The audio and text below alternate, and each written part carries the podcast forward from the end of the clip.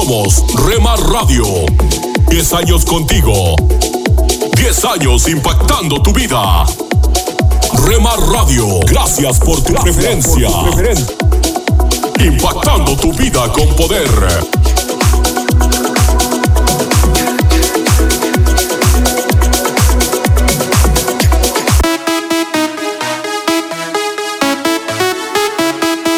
Estás escuchando Rema Radio. Si tu corazón quiere no la Transmitiendo desde Jalisco, México. el vacío te dominará. Impactando tu vida con poder. Alcanzar sueños, sueños. Estás escuchando lo mejor de la música Esta es tu música, esta es tu radio. en Rema Radios. Alimento para el alma. Lecturas diarias de inspiración producidas por Radio Transmundial. Depender de Dios no era fácil. El pueblo de Israel durante 40 años dependió exclusivamente del Señor. No había nada que pudiera hacer para subsistir sino esperar su mano bondadosa cada día, la cual les proporcionaba alimento, agua y confort. Ellos debían levantarse todos los días temprano en la mañana para recoger el maná. De lo contrario, el sol lo derretía no podían almacenarlo, salvo el día de reposo. Los otros días debían levantarse y hacer un trasteo total, incluyendo su tienda con todo lo que contenía y marchar. Era un pueblo adinerado, ya que tenía la riqueza de los egipcios. Sin embargo, no podían comprar absolutamente nada, ni establecer negocios, no podían criar ganado, ni cultivar, eran errantes, ni tenían forma de hacer vestidos o calzado. ¡Ja! Sus días transcurrían dando vueltas por el desierto. Cada día dependían de Dios totalmente. En el día, Dios los cubría del calor como nube y en la noche los calentaba como fuego. Debemos pensar que depender de un Dios visible es fácil. ¿Qué haríamos en su situación no sabiendo qué traerá el mañana a pesar de ver la actitud benévola, favorable y misericordiosa de Dios en forma continua? Criticarlos, bueno, desde nuestra posición es fácil, aunque nosotros también nos afanamos, ¿verdad? Debemos entregarle a Dios nuestras cargas y eso requiere un acto de fe. El pueblo de Israel en el desierto no podía sino esperar que Dios no les fallara, y de hecho nunca les falló. Todos los días vieron su misericordia. Nosotros hoy también la vemos a diario, y sin embargo hmm, es complicado depender de ella, y a veces tan compenetrados en lo que hacemos que la olvidamos. Aprender a no afanarse es difícil. Solo el amor sincero a Dios nos libra de la inseguridad y trae paz. Dios es nuestra seguridad y paz. Meditación escrita por Mario Gil Gómez, Colombia.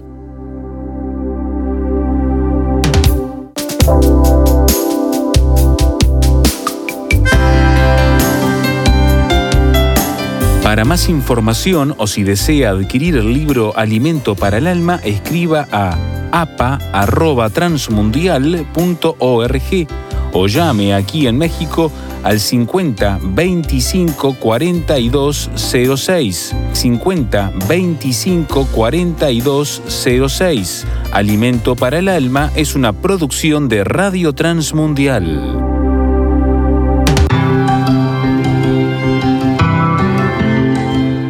Somos mujeres de esperanza. Unidas elevamos nuestras voces al Señor, orando por nuestro mundo.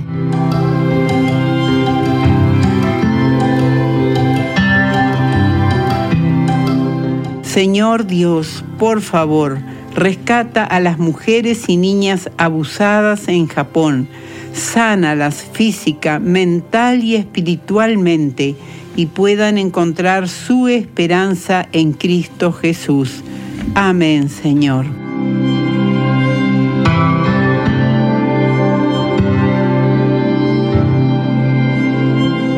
Descarga el boletín de oración con todas las peticiones del mes, artículos adicionales para sembrar esperanza en mujeresdeesperanza.org o solicítalo por WhatsApp al signo de más 598 91 610 610.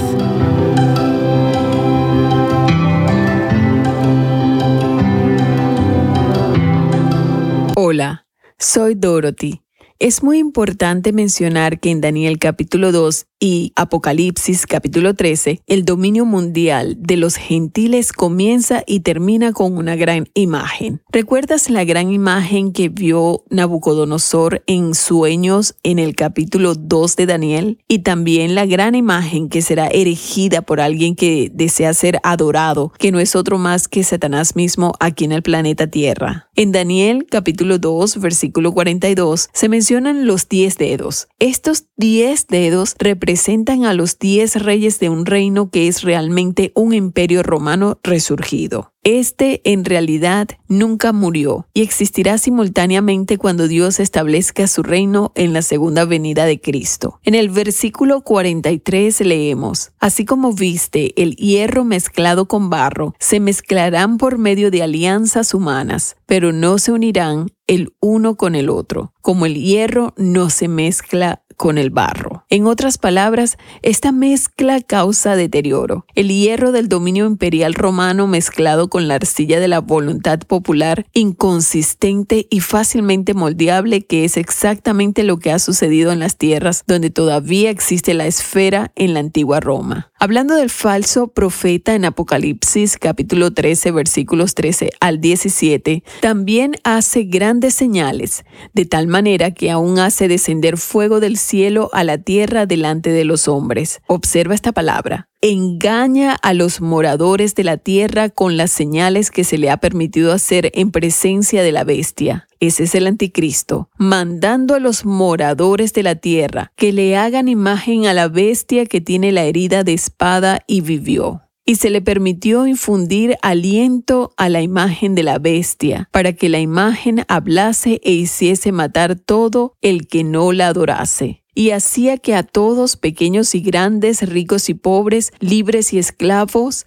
se les pusiese una marca en la mano derecha, y que ninguno pudiese comprar ni vender sino el que tuviese la marca o el nombre de la bestia, o el número de su nombre. Interesante, ¿no es así? Tal cosa ya es posible y está ocurriendo no solo con algunos animales para que las personas los puedan encontrar, sino que también se está utilizando en humanos. Vivimos en una hora muy peligrosa, una hora en que Jesús nos está llamando para que tengamos la certeza de que lo conocemos y lo amamos, porque Él quiere sacarnos antes de que este terrible día de ira sea derramado sobre aquellos que rechacen a Cristo. Luego continuamos leyendo en 2 los Tesalonicenses capítulo 2, versículos 3 al 4. Y se manifiesta el hombre de pecado, es decir, el anticristo, el hijo de perdición, el cual se opone y se levanta contra todo lo que se llama Dios o es objeto de culto, tanto que se sienta en el templo de Dios como Dios,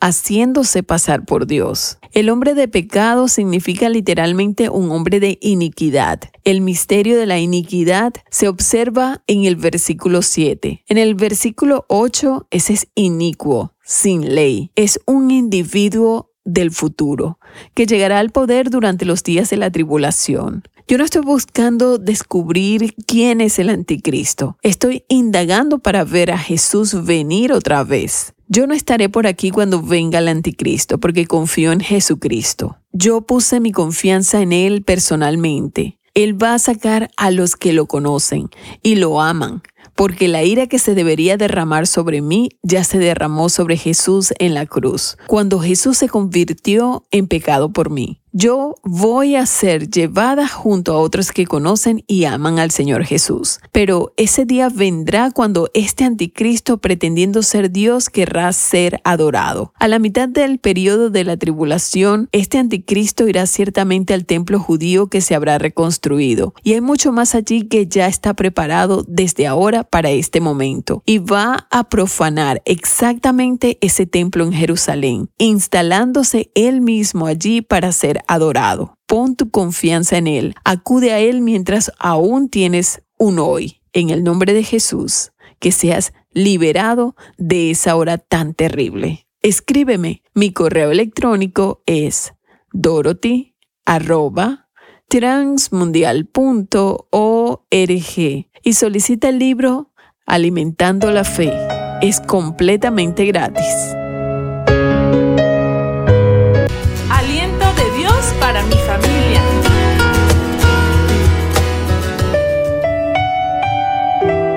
No tengas miedo de enfrentar lo que parece imposible. El Señor está contigo. ¿Qué tal? La palabra de Dios es clave y es indispensable para saber cómo enfrentar cada día las situaciones tan difíciles que tenemos que enfrentar.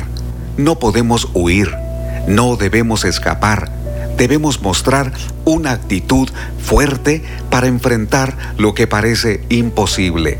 Dios dice en su palabra en el Salmo 27, versículo 1, Jehová es mi luz y mi salvación. ¿De quién temeré? Jehová es la fortaleza de mi vida. ¿De quién he de atemorizarme? Observa dos declaraciones muy importantes. La primera, Jehová es mi luz y mi salvación. Y la segunda, Jehová es la fortaleza de mi vida. Entonces el rey David pregunta en ambos casos, ¿de quién temeré? ¿De quién he de atemorizarme? Existen dos formas de ver los problemas, desde la perspectiva de Dios y desde tu corazón angustiado. Desde la óptica del Dios eterno, tus problemas tienen una salida. El Señor tiene propósitos que está cumpliendo aun cuando declares, no sé qué va a pasar me siento perdido. Pero Dios es tu luz y es tu salvación. El Señor no tardará en revelarte que tiene planes importantes. Y a pesar que hoy el día sea tan oscuro, el Señor te moverá para mostrarte sus grandes planes.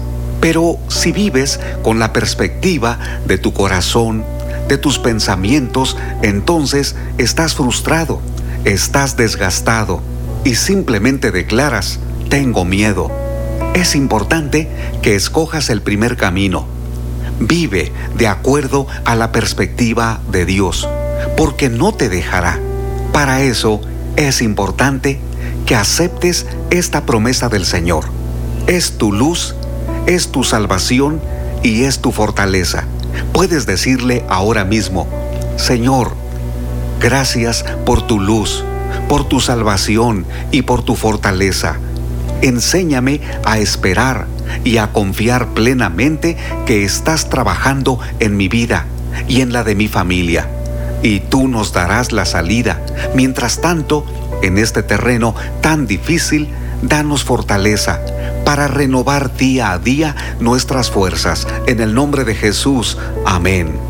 Gracias a Dios por este Salmo 27, versículo 1 David tuvo tanta razón para declarar también en el versículo 4, aunque un ejército acampe contra mí, no temerá mi corazón, aunque contra mí se levante guerra, yo estaré confiado. Estas convicciones provienen cuando tienes certeza que Dios te fortalece y está contigo. Vive de esa manera, con esa confianza, con tal seguridad.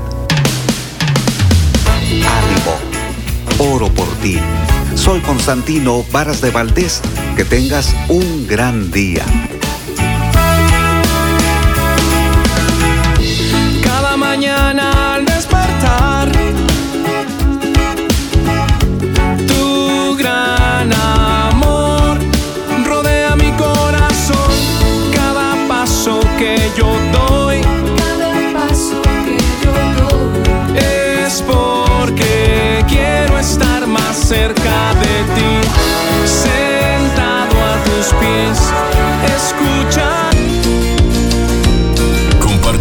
Emisoras con tus amigos en tus redes sociales. Al parecer, Rema Mujer, te sientes solo, ya lo sé, yo lo viví. Son los frutos Rema Kids, del Espíritu vivos en mí para ser como Jesús. Rema Grupera,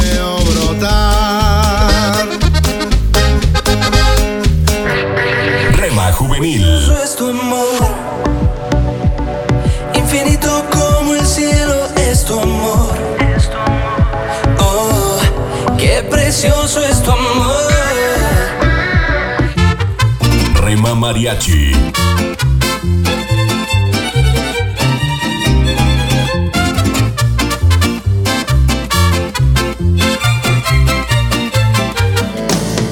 Retro Music.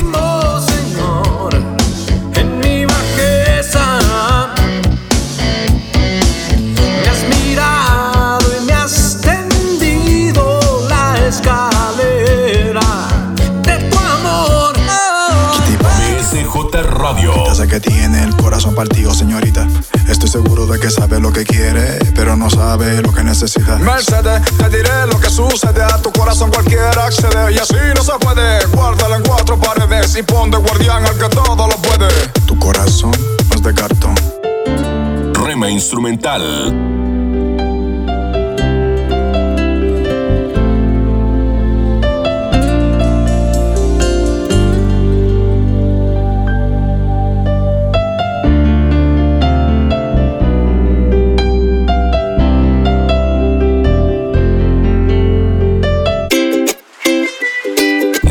Medios.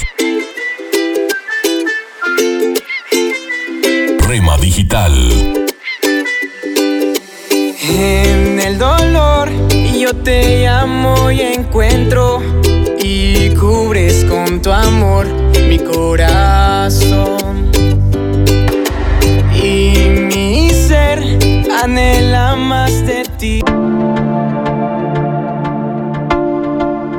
Dios está por encima para bendecirte, abajo para sostenerte, adelante para orientarte, atrás para protegerte y a tu lado para apoyarte. Por eso te busco y te amo y me amas por siempre.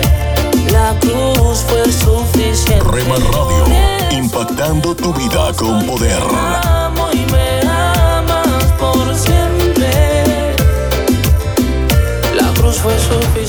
Del mundo estás cansado ya, si del diablo te quieres. ¿Quieres formar parte del equipo de locutores de Rema Grupera? Envíanos un mensaje a remadigital 1970 arroba gmail.com.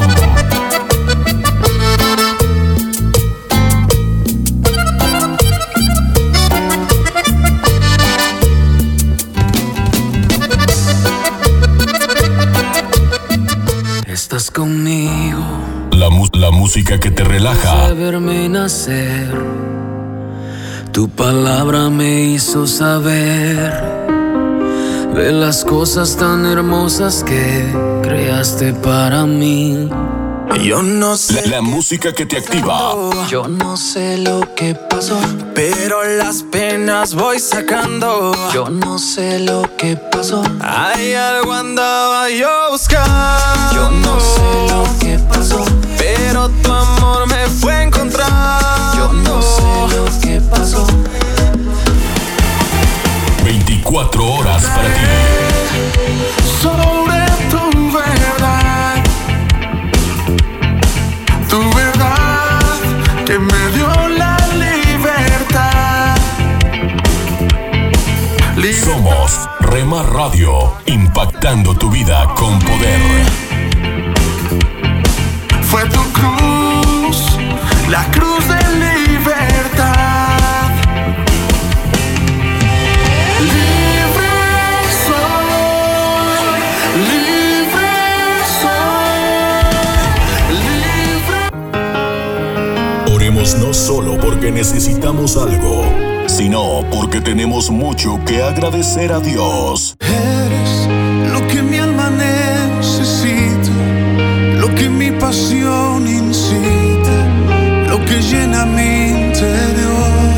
Rema Radio, impactando tu vida con poder. lo que a diario echo de menos, lo que causa mis desvelos y me llena el corazón. Somos Rema Radio. 10 años contigo. 10 años impactando tu vida. Rema Radio, gracias por tu preferencia. Impactando tu vida con poder.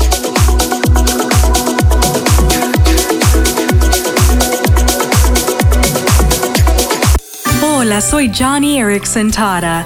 Mi amigo Bob encontró un agujero en su cerca. Ahora, Bob acababa de comprar materiales para remendar su cerca, pero no los encontraba en ninguna parte de su casa. Estaba por rendirse cuando su esposa le dijo, Bob, el Señor sabe dónde están tus materiales. ¿Por qué no le preguntas? Al principio se le hizo algo extraño a Bob, pero luego se detuvo y le pidió al Señor que lo ayudara a localizar sus materiales. Y resulta que lo encontró en el siguiente cajón que abrió. Como Bob, a menudo olvidamos que Dios conoce y se preocupa por cada aspecto de nuestra vida, incluso lo más pequeño. Pero el Salmo 37 nos recuerda que el Señor se deleita en cada detalle de nuestras vidas. Así es, amigo, amiga, Dios se deleita cuando lavas platos, manejas e incluso cuando te toca reparar tu cerca. Presentamos La Buena Semilla, una reflexión para cada día del año. La buena semilla para hoy se encuentra en Romanos 3:26 Dios sea el justo y el que justifica al que es de la fe de Jesús. Y en Romanos 8.1, ahora pues ninguna condenación hay para los que están en Cristo Jesús. La reflexión de hoy se titula La coma desplazada. Se cuenta que un rey recibió un día una carta de un hombre que estaba condenado a varios años de cárcel. En ella solicitaba un indulto. El ministro de Justicia había anotado en el margen del documento, gracia imposible que se quede en la cárcel. El rey leyó atentamente la petición, estudió el caso del condenado, tomó su pluma y desplazó la coma hacia la izquierda, en la anotación que había hecho el ministro, y se leía así, Gracia, imposible que se quede en la cárcel y luego añadió, concedido, el condenado quedó libre. El comportamiento de este rey nos hace pensar en el Señor Jesús. Las acusaciones que hay contra nosotros son totalmente justificadas. La ley nos condena justamente. Pero Jesús llevó sobre sí la culpabilidad de todos los que creemos en Él y sufrió en nuestro lugar el juicio de Dios. Así, como nos concedió la gracia, es imposible que sigamos condenados, y eso le costó infinitamente más que un sencillo trazo con la pluma. Los evangelios y los salmos nos presentan un cuadro sobrecogedor de los sufrimientos expiatorios y de la muerte de Jesús. Mi amigo, para el que reconoce su culpabilidad ante Dios y cree en la obra redentora del Señor Jesús, la salvación de Dios tiene un alcance mucho más grande que la gracia del Rey. No solo fue indultado y su condena anulada, sino que además fue hecho justo.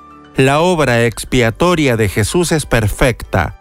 Todos los que creen en Él pueden presentarse ante Dios con la total seguridad de que la cuestión de sus pecados quedó eternamente resuelta en la cruz.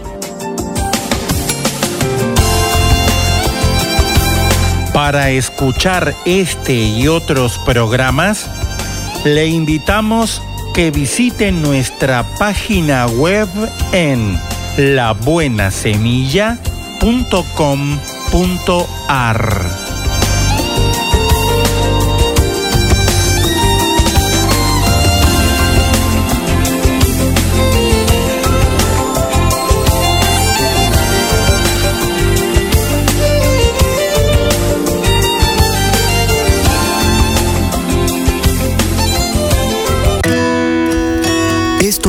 la palabra para ti hoy. Y la palabra para ti hoy es Habla positivamente, cuarta y última de esta serie, escrita por Bob Gass. En Romanos 8, 6 leemos, Permitir que el Espíritu les controle la mente lleva a la vida y a la paz. El pesimismo nos afecta espiritual, mental, emocional y físicamente.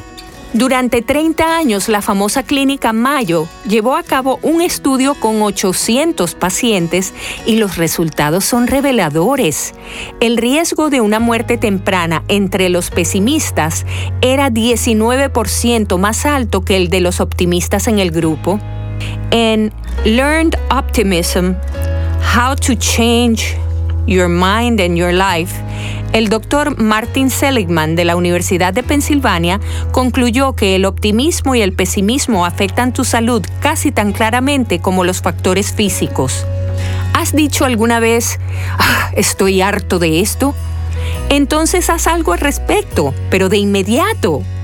Uno de los descubrimientos más importantes de la ciencia moderna es que las palabras que pronunciamos no solo afectan a los demás, sino también a nosotros. De hecho, a veces nos afectan más a nosotros. Las palabras son poderosas crees e internalizas lo que dices repetidamente. Esto significa que Dios te ha dado la habilidad para cambiar la percepción de tus capacidades de limitadas a ilimitadas. Expliquemos con claridad lo que esto significa. No quiere decir que puedas tocar la guitarra como Eric Clapton o pintar como Van Gogh solo porque lo decidas y quieras hacerlo, pero sí puedes hacer lo que sea que Dios te haya pedido que hagas en su palabra y Él te capacitará para hacerlo. Y esto va a ocurrir cuando lo que sale de tu boca se alinee con lo que está escrito en su palabra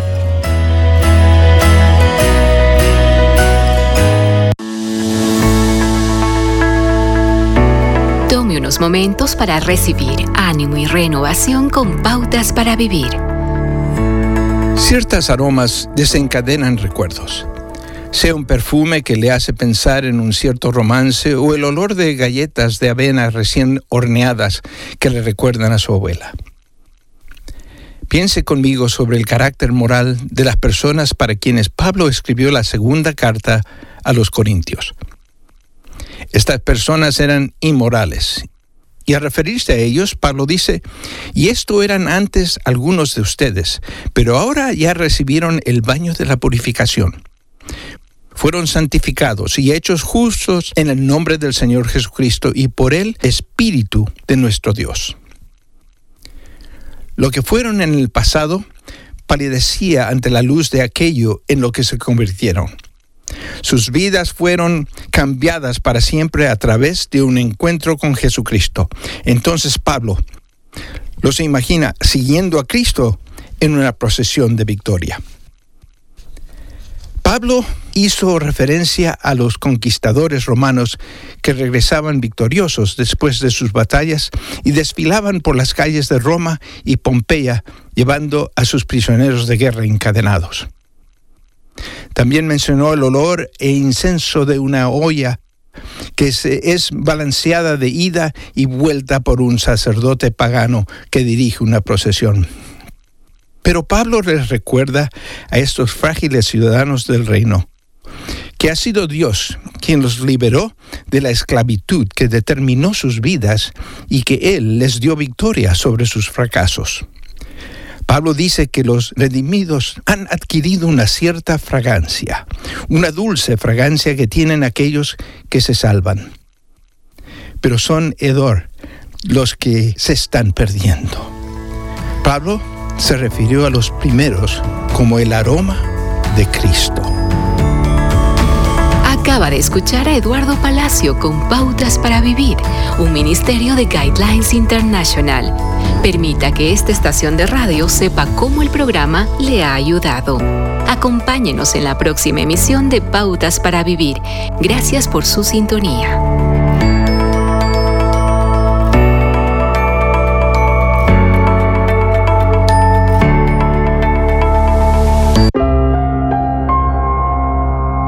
¿Cuándo un foco indebido en cosas materiales se convierte para ti en una gran lucha espiritual?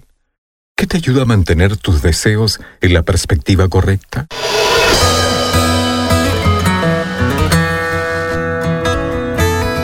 Bienvenidos a nuestro pan diario. El tema para el día de hoy, un árbol floreciente. La lectura se encuentra en Proverbios capítulo 11. El que confía en sus riquezas caerá, mas los justos reverdecerán como ramas. Siempre he tenido alma de coleccionista. De niño coleccionaba estampillas, tarjetas de béisbol, historietas.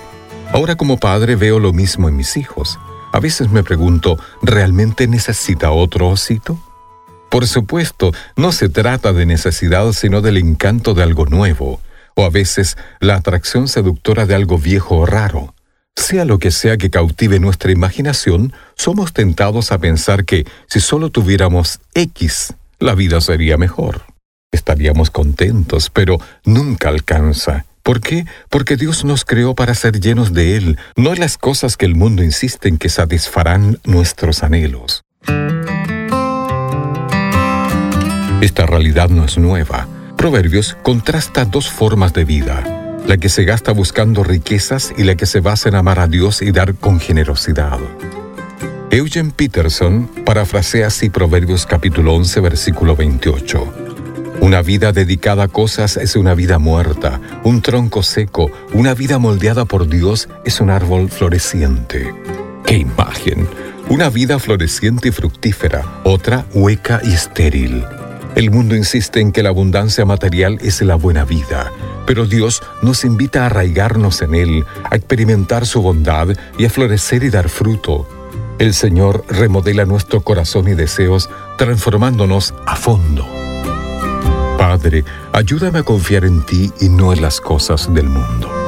Para tener acceso a más información y otros recursos espirituales, visítenos en www.nuestropandiario.org. Nunca dejes de orar, porque la oración es el camino que te conecta a Jesús. Milagroso, abres camino, cumples promesas, luz en tinieblas, mi Dios, así eres. Rema Radio, impactando tu vida con poder. Milagroso, abres camino, cumples promesas, luz en tinieblas, mi Dios, así eres tú.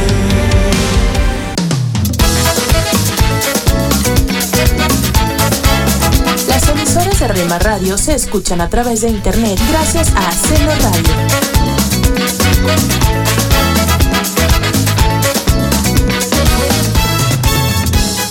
Amigos de América Latina, le invito en esta melodía Te a la invitamos a escuchar la programación especial para los varones de lunes a viernes de 8 a 9 pm.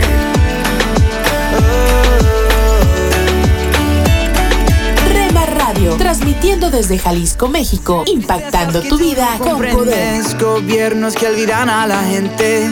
Yo tengo una fuente que tiene sabor a alegría eternamente. Sientes perdido, que la vida no tiene sentido, te invito, mi amigo, que eches tus cargas a los pies de Cristo. Mi casa es tu casa, todo lo que tengo es tuyo. Búscanos en Facebook, Facebook, www.facebook.com, diagonal Rema Radios MEX. www.facebook.com, diagonal Rema Radios MEX.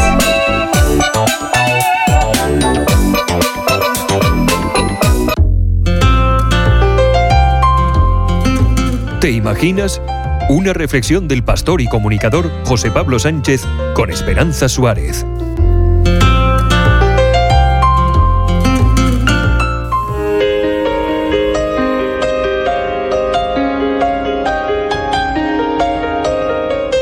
Lindsay Snyder Ellingson fue designada como presidenta de la cadena de hamburgueserías In-N-Out con tan solo 27 años. Sus padres se divorciaron cuando Lindsay tenía 12 años y cinco años después su padre murió por un consumo excesivo de estupefacientes. Tras su muerte, Lindsay intentó llenar el vacío de su ausencia buscando el amor y la atención de los demás. A los 18 años se casó con su novio instituto, pero el matrimonio solo duró dos años. Me aferré a alguien que no era adecuado para mí, confiesa Lindsay. Lindsay había puesto su fe en Cristo cuando era adolescente, pero se alejó de su relación con él tras su divorcio, lanzándose a una carrera de fiestas, relaciones insanas y consumo excesivo de alcohol. A pesar de que cada vez se alejaba más de Dios, viendo la película La Pasión de Cristo sintió de nuevo el amor de Dios, así que decidió arrepentirse y recuperar su relación con Jesús. Lindsay sabía que tenía que dejar la marihuana y el alcohol. Sin embargo, dejar la relación nociva con su novio le costó. En un intento de poner orden en su vida, se volvió a casar, pero esa relación también fracasó. Tengo dos hijos preciosos de ese matrimonio, pero seis años después, otro divorcio, dijo Lindsay. No podría haberme sentido más fracasada en ese momento. Me sentía muy sola. Lindsay se casó y se divorció una vez más antes de llegar a la conclusión de que los hombres no podían dar el amor que ella deseaba desesperadamente. Solo Dios podía hacerlo. Dios me llevó a un lugar en el que nunca antes había estado, explicó. En un momento en el que me sentía más sola que nunca, me mostró que Él estaba allí, que Él había estado allí todo el tiempo, que tenía que dejar de intentar llenar mi corazón con personas tangibles, primero mi padre, luego el siguiente y el siguiente, que tenía que estar dispuesta a soltarme de lo tangible para ver que Dios tenía algo mejor. Fue entonces cuando Lindsay prometió poner a Cristo en primer lugar en sus relaciones. Cuando conoció al que ahora es su marido, Sean, las cosas fueron completamente diferentes desde el principio. Después de su primera cita, acordaron orar el uno por el otro y construir su relación basándola en una amistad enraizada en su compromiso común con Jesucristo. Mientras Lindsay aprendía a confiar en el Señor en sus relaciones, también aprendía a dejar que Dios tomara la iniciativa en su carrera, de modo que su empresa fuera un instrumento para poder dar gloria a Dios. Una de las formas que encontró para hacerlo fue seguir añadiendo referencias bíblicas a los envases. Así, en las hamburgueserías In and Out puedes encontrar Juan 3:16 en el vaso del refresco o Apocalipsis 3:20 en el envoltorio de la hamburguesa. Rezo para que esos versículos influyan en la gente y llamen su atención, pero también para que les den esperanza, afirma Lindsay. Además, junto con su esposo, luchan contra el maltrato infantil, el abuso de drogas y el tráfico de personas por medio de la Fundación Slaves to Nothing y otras iniciativas.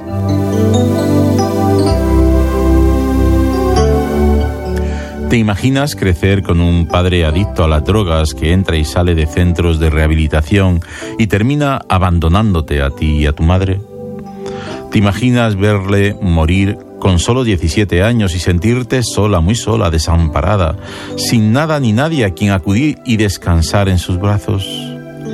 ¿Te imaginas que ese deseo de sentirte protegida y amada te empuja en una carrera de amores, matrimonios y divorcios que solo añaden más y más angustia y frustración a tu vida hasta que te das cuenta de que nadie en este mundo puede satisfacer el anhelo de amor que hay en tu corazón, que eso tan solo lo puede hacer Dios? ¿Te imaginas que ese descubrimiento te libera para poner orden en tu vida, aclarar tus prioridades y poner el fundamento para construir un hogar sano y estable? ¿Te imaginas que tu deseo de dar gloria a Dios en tu hogar y en tu empresa te lleva a utilizar tus recursos, tu negocio, tus habilidades para llevar justicia social y misericordia al mundo? Pues no te lo imagines más, es verdad. La verdad de aquellos que deciden poner a Jesús como la prioridad en su vida.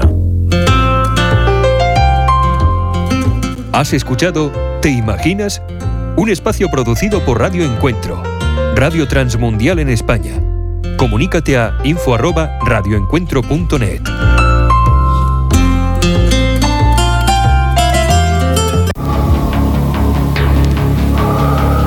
En las nubes de la incertidumbre, el dolor y el desaliento, surge un rayo de esperanza en la voz internacional de la radio de Guillermo Villanueva.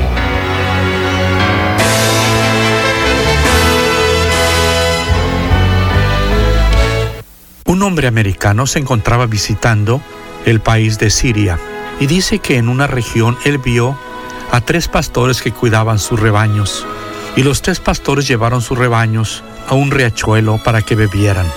Después de haber bebido, uno de los pastores dijo mena mena, o sea, síganme. Y todas las ovejas de este pastor le siguieron, ni una más ni una menos. Después el siguiente pastor dijo mena mena, y todas las ovejas que le pertenecían, ni una más ni una menos, siguieron a este pastor. Entonces este hombre americano fue a ver al tercer pastor y le dijo, deme su turbante, présteme su callado, y voy a utilizar las mismas palabras. Y entonces él dijo, mena, mena, y ni una oveja se movió, porque las ovejas no habían conocido la voz del pastor. Quiero decirte que es muy importante seguir la voz, pero ya no tanto de un pastor humano, sino del pastor divino, nuestro Señor Jesús, el Dios que creó los cielos y la tierra y Él nos llama a nosotros. Y una persona que tiene su corazón abierto siempre va a comprender cuando Dios le está llamando y no va a seguir otras voces porque saben que no son de Dios. Pero la voz de Jesucristo siempre la van a escuchar. Cuando se fundó el pueblo judío, cuyo padre es Abraham, su hijo Isaac y su nieto Jacob, de ahí desciende el pueblo judío, hubo una situación muy interesante que se presentó con el patriarca Abraham y su sobrino Lot. Ambos vivían en la tierra prometida. Pero cuando Lot había escogido egoístamente un lugar hermoso para él y olvidándose de su anciano tío. Pero dice la palabra del Señor lo siguiente en Génesis 13, 12 y 13. Abraham acampó en la tierra de Canaán en tanto que Lot habitó en las ciudades de la llanura y fue poniendo sus tiendas hasta Sodoma. Mas los hombres de Sodoma eran malos y pecadores contra Jehová en gran manera. Entonces Lot, por escoger egoístamente lo suyo, él se acercó precisamente para tener relación con los hombres malos y vivir en una situación caótica, hablando espiritualmente. Sin embargo, Abraham, que vivió en un lugar más desértico, pero él tuvo la paz y la bendición de Dios. Por eso, mi querido amigo, es muy importante que nosotros, si somos creyentes, no imitemos a Lot, que fue un hombre carnal, que él quiso tener egoístamente lo mejor poniendo a un lado a su tío, que lo estaba cuidando y que lo había adoptado. Pero la Biblia nos habla acerca del fin terrible de Lot, porque él perdió todos sus bienes, todos sus ganados, cuando Dios destruyó a Sodoma y Gomorra, estas ciudades tan pecadoras. En otra ocasión, Lot, antes de la destrucción de Sodoma y Gomorra, fue llevado cautivo por los enemigos de Sodoma y Gomorra. Y Abraham, a pesar de lo que le había hecho su sobrino, fue y lo rescató. Qué historia tan bonita es la historia de Abraham, que es el padre del pueblo judío. Y el Señor nos llama a todos y cada uno de nosotros para seguir al pastor de nuestras almas, Cristo Jesús. Abraham obró como obró porque él seguía, guiado por el Espíritu Santo, a Jehová de los ejércitos. Y si nosotros seguimos a Jesucristo, vamos a tener su bendición. Si nos apartamos de Él egoístamente, todas las cosas nos van a salir mal. Yo te invito, mi amigo, que escojas seguir a Cristo. Y tú lo puedes escoger ahora aceptándole en tu corazón, invitándole que venga, perdone tus pecados y salve tu alma. Si así lo deseas, dile lo siguiente. Jesús, perdóname, ven a mi corazón, sálvame y guíame en esta vida. Amén. Esperamos que esta audición, un rayo de esperanza, haya penetrado en su corazón. Si en algo podemos servirle, por favor dirija su correspondencia a Guillermo Villanueva, apartado 77-335, México, Distrito Federal, 11200. Le invitamos para que nos sintonice a esta misma hora y por esta misma estación. Muchas gracias por la amabilidad de su atención. Nuestra hija todavía usaría su chupete si no hubiéramos hecho un trato. Estaba muy apegada al chupete, mucho después de que ya no lo necesitaba. Entonces mi esposa hizo este trato, la muñeca que nuestra niña realmente quería a cambio de su chupete. A partir de ese día, el chupete dejó de existir. Lo guardé en una gaveta para mis días difíciles. No hace mucho tiempo hubo una situación similar con nuestra nieta. Ella no podía imaginar la vida sin su chupete hasta que sus padres anunciaron su fiesta de despedida del chupete. Ese día entregaría su chupete y habría una fiesta en su honor con pastel, adornos y hasta regalitos. Y de repente ya no necesitaba su chupete. Hoy quiero tener una palabra contigo acerca del tema decirle adiós a lo que te ha estado frenando. Un niño con su chupete, cosas de las que han dependido y que en realidad ya no necesitan. Inclusive nosotros, los niños adultos, tenemos cosas de las que dependemos, que en realidad nos impiden lo que podría ser nuestra vida. Pero nos aferramos a esto tan tercamente como un niño a su chupete o Lainus a su manta hasta que llega alguien y nos muestra algo mejor. Para mí para millones de personas, ese alguien es Jesucristo.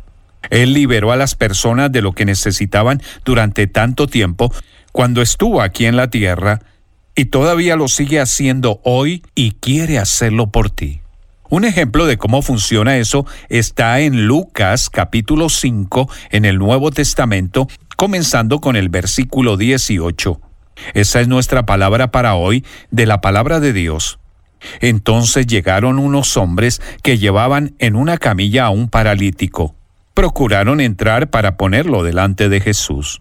La Biblia describe algunas medidas extraordinarias que tuvieron que emplear para cumplir su misión, pero lograron llevar a su amigo finalmente ante Jesús. La historia continúa. Jesús le dijo al paralítico, levántate, toma tu camilla y vete a tu casa. ¿Te imaginas eso? Esa camilla había sostenido a este hombre toda su vida.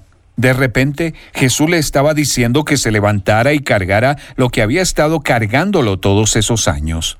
Al instante se levantó a la vista de todos, tomó la camilla en que había estado acostado y se fue a su casa alabando a Dios. Podría imaginar a ese hombre gritando, he necesitado esto toda mi vida, pero ya no lo necesito. Ese es el tipo de libertad que Jesús quiere traerte. Ser libre del tener que necesitar a otros para sentirte valioso y seguro. Piensa en cómo te han defraudado. Él quiere liberarte de ser un adicto a la aprobación, de verte a ti mismo como una víctima todo el tiempo, de tratar de encontrar tu valor en el trabajo o en tu desempeño. Libre de la botella, de la droga, libre del sexo o los aplausos que pensaste que necesitabas para ser completo. Esas cosas nunca lo han hecho y nunca lo harán. Luego viene Jesús quien te ama lo suficiente como para morir a fin de pagar por el pecado que te aleja de Dios. Y es lo suficientemente poderoso como para salir de su tumba. La Biblia dice, vosotros estáis completos en Él, en Colosenses capítulo 2 versículo 10 en el Nuevo Testamento, y solo en Jesús, porque Colosenses capítulo 1 versículo 16 dice que todo fue creado por medio de Él y para Él. Cualquier otra cosa en la que te hayas apoyado por amor, significado y plenitud es un sustituto insatisfactorio de lo real de Jesús. Y hoy Él ha venido a ti y te está diciendo, levántate, no necesitas lo que has usado para mantenerte durante tanto tiempo. Soy lo que has necesitado todo el tiempo. Qué gran día podría ser hoy si pudieras convertirlo en tu día de Jesús. El día en que le abras tu corazón para que Él venga y perdone todos los pecados de tu vida y te libere de las dependencias que te han estado reteniendo. Simplemente habla con Él desde donde estás. Dile que has terminado de dirigir tu propia vida, que tu única esperanza es Él y lo que Él hizo en la cruz por ti. Y dile a partir de este día que le perteneces. Escríbenos hoy mismo a una palabra contigo, arroba transmundial.org. Un mensaje a la conciencia. Un momento de reflexión en la vida diaria. Escúchelo hoy en la voz de Carlos Rey. Machu Picchu, que significa la montaña vieja en el idioma quechua, es hoy en día una de las grandes atracciones turísticas del Perú. Sin embargo, hasta hace 100 años este antiguo poblado incaico andino, una obra maestra de la arquitectura indígena, era un lugar casi desconocido para el mundo. Así comienza el periodista español César Cervera su artículo acerca de Machu Picchu publicado en el diario ABC en mayo de 2020. Es que nadie apreció de verdad el valor de Machu Picchu, sino hasta que un anglosajón reveló al mundo su ubicación e importancia. Hiram Bingham, profesor estadounidense con aire de aventurero, lo descubrió el 24 de julio de 1911, guiado por el sargento peruano Fabián Carrasco y un campesino llamado Melchor Arteaga, siguiendo la senda de otros aventureros que ya lo habían frecuentado. Dos familias de apellido español, los Recharte y los Álvarez, se encargaron de mostrarle la ubicación exacta del santuario, el cual dejó a Bingham muy impresionado. En los siguientes años, el profesor encabezó las labores arqueológicas y se encargó de dar a conocer a nivel mundial el descubrimiento a través de la Universidad de Yale y la National Geographic Society. Bingham, uno de los hombres en los que está inspirado el personaje de ficción Indiana Jones, falleció sin saber que lo que creía que se trataba de Vilcabamba, el último hogar de los incas de Manco Inca, la última resistencia contra los españoles, era en realidad una ciudad construida ya en el siglo XV a más de 2.400 metros sobre el nivel del mar. A partir de 1913, Machu Picchu dejó de ser un secreto y Hiram Bingham pasó a la historia como su descubridor oficial. No obstante, la verdadera aportación del estadounidense fue a nivel arqueológico y divulgativo, señala el periodista Cervera. El lugar no era una novedad ni para los pobladores locales ni para un sinfín de aventureros. Las terrazas esculpidas, los edificios de granito y las paredes pulidas cubiertas por siglos de vegetación no estaban por descubrir, simplemente estaban por reconocer. Solo una década antes, un agricultor peruano llamado Agustín Lizárraga dejó un graffiti en uno de los muros del Templo del Sol con su nombre y el de sus compañeros de expedición. Al igual que Bingham, Lizárraga intentó divulgar a nivel internacional su descubrimiento, pero el agricultor peruano, muy conocido en Cusco, nunca logró la resonancia del profesor estadounidense. Lizárraga murió ahogado en el río Vilcanota en febrero de 1912. Así como concluye Cervera que el santuario histórico de Machu Picchu, elegido como una de las siete nuevas maravillas del mundo moderno, no estaba por descubrir, sino simplemente por reconocer, tampoco Dios, nuestro Creador, es simplemente un Dios maravilloso por descubrir, sino un Señor soberano por reconocer.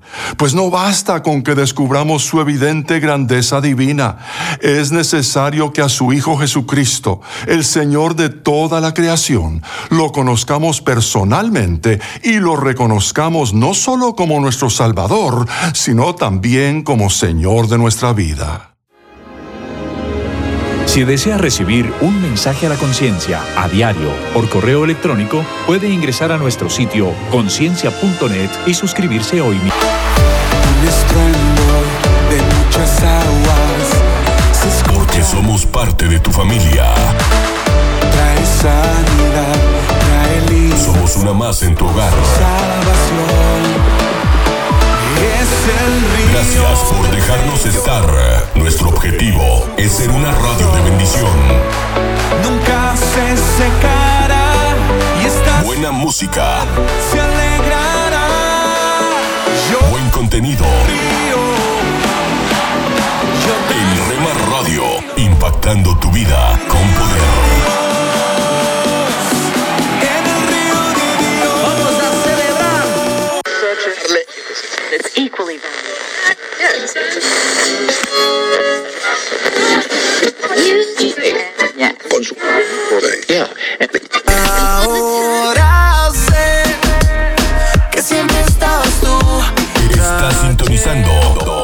Estación favorita, Rema Radio, siempre contigo. Y ahora sé que siempre fue tu amor. La vida con 24 horas con el poder que cambia tu vida. El blanco y negro a color. Contigo todo se siente mejor. Ahora puedo controlar mis emociones. Solo inspira tu vida, inspira tu vida. Una voz de los cielos, con el pastor Juan Carlos Mayorga. Bienvenidos. Y David respondió a Abisai, no le mates, porque ¿quién extenderá su mano contra el ungido de Jehová y será inocente? Dijo además David, Vive Jehová, que si Jehová no lo hiriere, o su día llegue para que muera, o descendiendo en batalla perezca, guárdame Jehová de extender mi mano contra el ungido de Jehová. Vemos a David en su mejor momento. David tuvo la oportunidad de revirarle y pagarle con la misma moneda a Saúl, que lo maltrató y estaba tratando de matarlo. Sin embargo, David se negó a desquitarse y resistirse con violencia. ¿Por qué? Porque tenía un gran respeto por Saúl, porque estaba en una posición de autoridad. De ahí su pregunta, ¿quién extenderá su mano contra el ungido de Jehová y será inocente? David permaneció leal y fiel a Saúl a pesar de que Saúl estaba tratando de asesinarlo. Sigue el ejemplo de David y niégate a dejarte llevar por el pecado en un intento de liberarte de una persona con autoridad sobre ti. Por eso hay que reconocer la autoridad de Dios investida en la persona en vez que la misma persona. A las autoridades hemos de honrarlas. David veneró la autoridad de Dios en Saúl, por eso PCA lo llama mi Señor, el Rey mi Señor. ¿Siente ese tono reverente?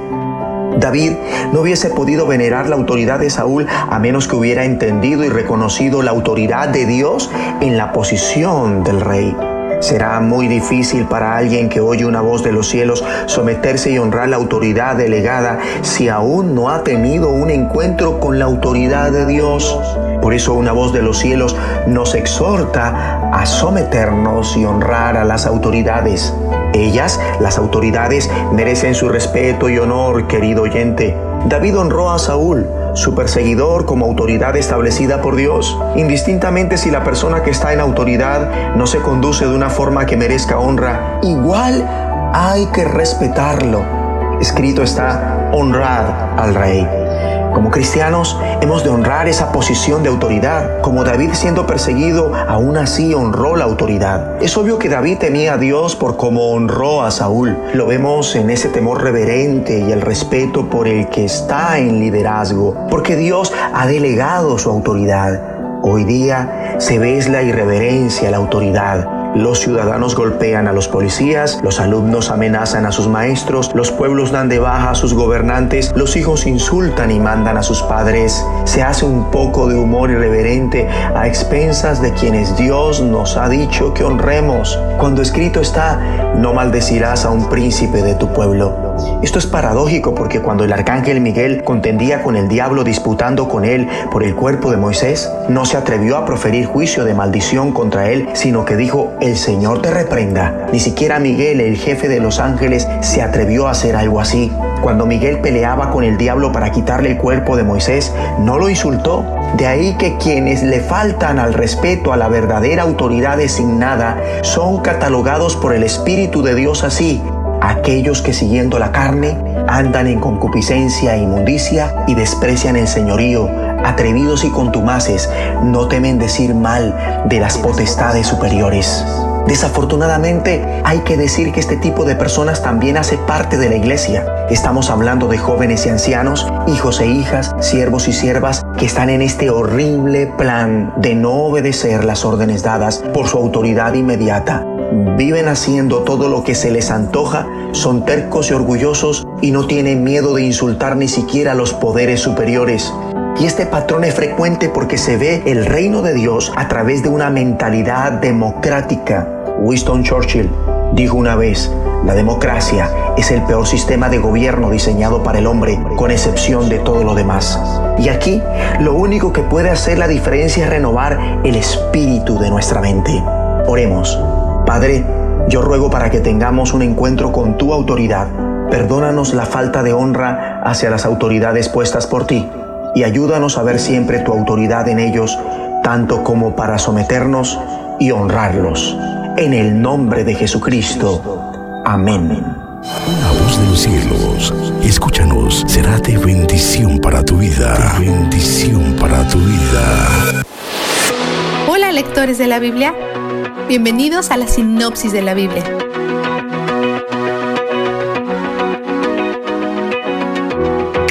Nuestra lectura se lleva a cabo en el mismo periodo del tiempo, cubriendo una variedad de profecías, además de porciones de la historia donde se muestra cómo se cumplen esas profecías.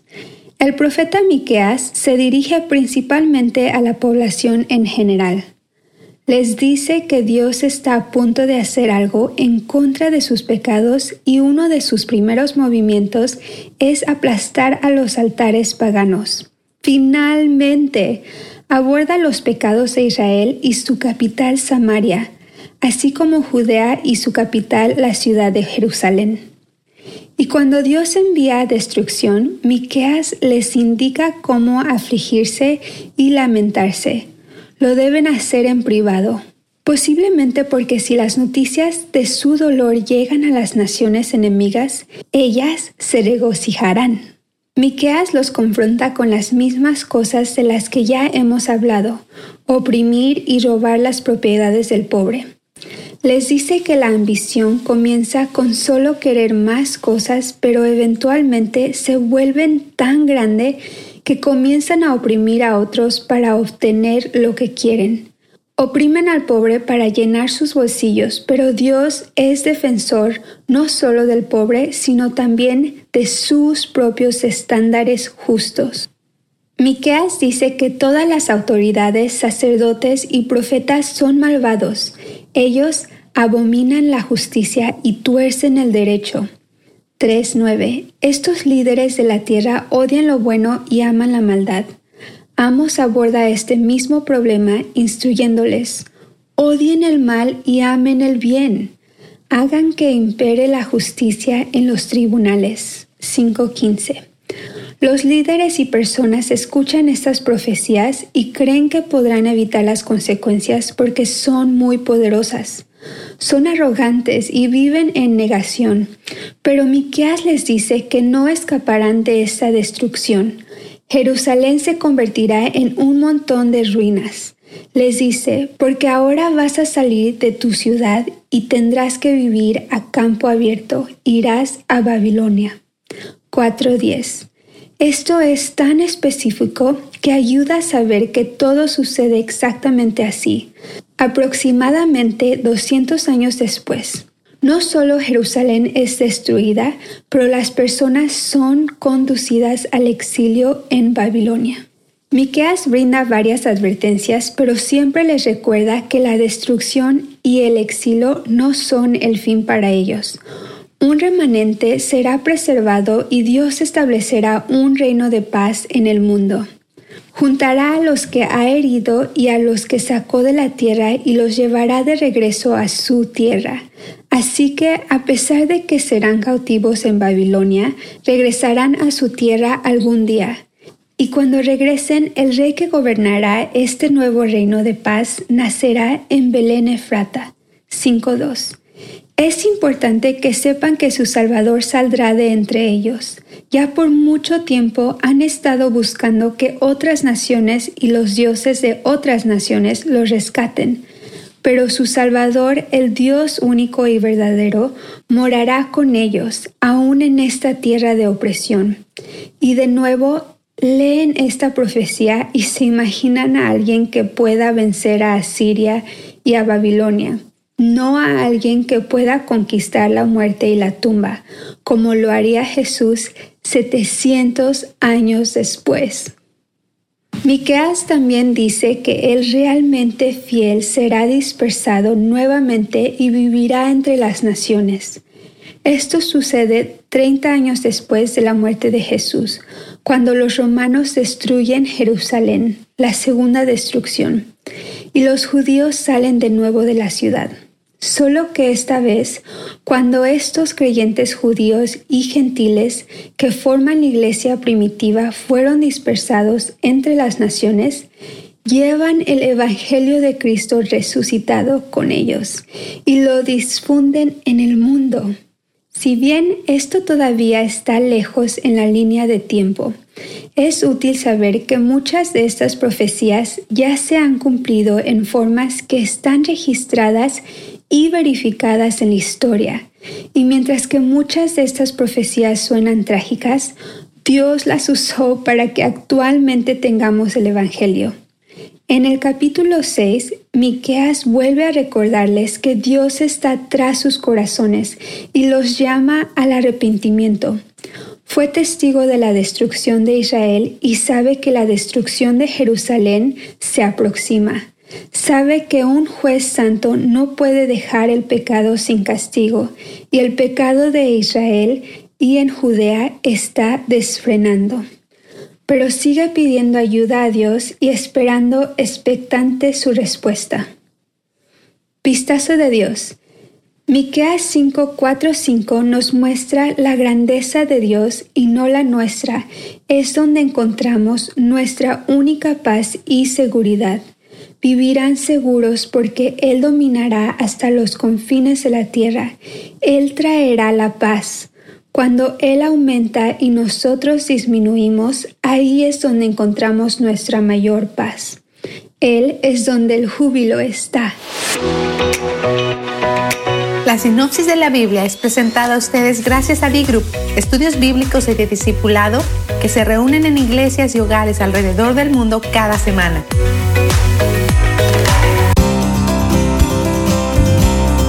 Dulce para la vida. Reflexiones con Carmen Reynoso.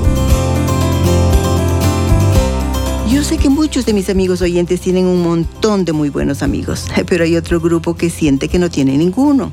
Han sido traicionados en el pasado y es difícil confiar en el presente. No cree tener recursos ni virtudes para atraer buenos amigos. Se sienten solos y desanimados. Permítame presentarle el mío. Él es diferente a todos. Nos ama, siempre va a entendernos, nunca nos va a decepcionar ni se va a decepcionar de nosotros, nunca nos va a rechazar, no nos va a dejar solos cuando estamos necesitados. Podemos tener un compañerismo íntimo con Él. Podemos hablarle, podemos escucharle. No es egoísta, no es mal genio, es sabio, es verdadero. Quiere ser tu mejor amigo, quiere comunicarse contigo, quiere regalarte la vida eterna. Dio su vida por ti, Él trabajará en ti para hacerte mejor. Él se acerca a ti, aceptará su amistad Sí, mi Creador, mi Salvador, Maestro, Rey, Soberano, Señor, buen Pastor, Jesús, Él también es un amigo fiel. Pan dulce para la vida. Reflexiones con Carmen Reynoso. Escucha las emisoras de Rema Radios a través de Tuning y Seno Radio. Nuestra página web remarradios.witsai.com diagonal radios. No desesperes y sé valiente. Que allá te espera. En tu casa, en tu carro, en la oficina, con tus amigos, donde estés. Estamos en la red. Rema Radios.